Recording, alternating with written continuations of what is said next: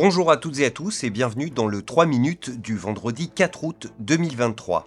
Grégory Pless aujourd'hui au micro de SBS French News.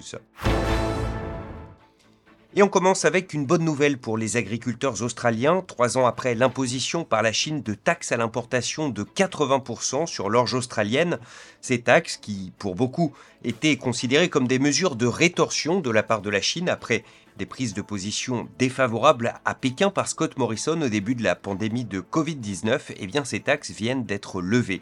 Une nouvelle dont se félicite le ministre du Commerce, Don Farrell, tout en rappelant sur ABC News que d'autres litiges commerciaux entre l'Australie et la Chine ne sont toujours pas résolus. There's still more work to do. There's other products, wine, uh, lobster, meat, uh, that we still need to get into the Chinese market.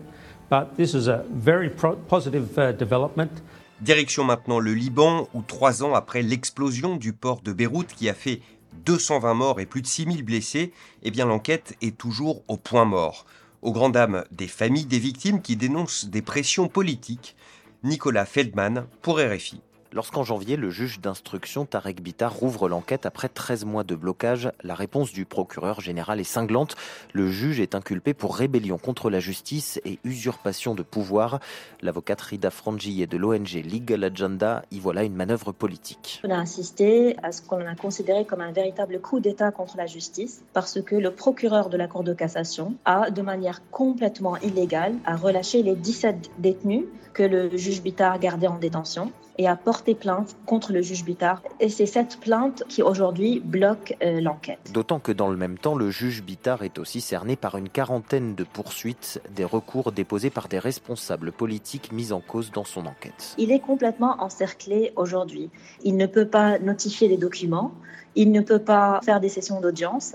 On a un juge qui veut faire son travail et on a tout un système politique et administratif qui veut maintenir cette impunité. Devant le Conseil des droits de l'homme de l'ONU en mars, 38 pays condamnaient l'obstruction et l'ingérence politique dans l'enquête libanaise. Plus de cinq mois après, des dizaines d'ONG remarquent qu'aucune mesure significative n'a été prise par les autorités locales.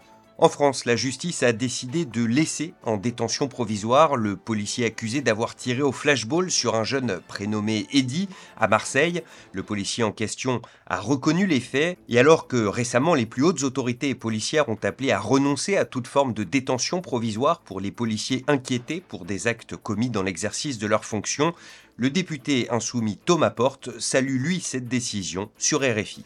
C'est une décision qui est conforme en tout cas euh, aux demandes du ministère public qui avait requis le maintien en détention provisoire. Donc c'est une décision de justice et il faut la respecter. L'article du Code de procédure pénale qui permet le maintien en détention provisoire, il est euh, caractérisé par un certain nombre de cas, et notamment celui qui dit que les gens ne doivent pas se concerter pour fournir des faux témoignages. Et forcé de constater que depuis le début de cette affaire, euh, les policiers qui sont mis en cause ont menti, puisque c'est simplement ce matin que le policier en question a reconnu avoir euh, tiré au LBD. Jusqu'à présent, il avait dit que ce n'était pas lui, qu'il ne se souvenait pas. Et finalement, la détention provisoire, quelque part, lui a fait retrouver la mémoire. Voilà pour l'essentiel de l'actualité en 3 minutes. On se retrouve lundi pour un nouveau bulletin.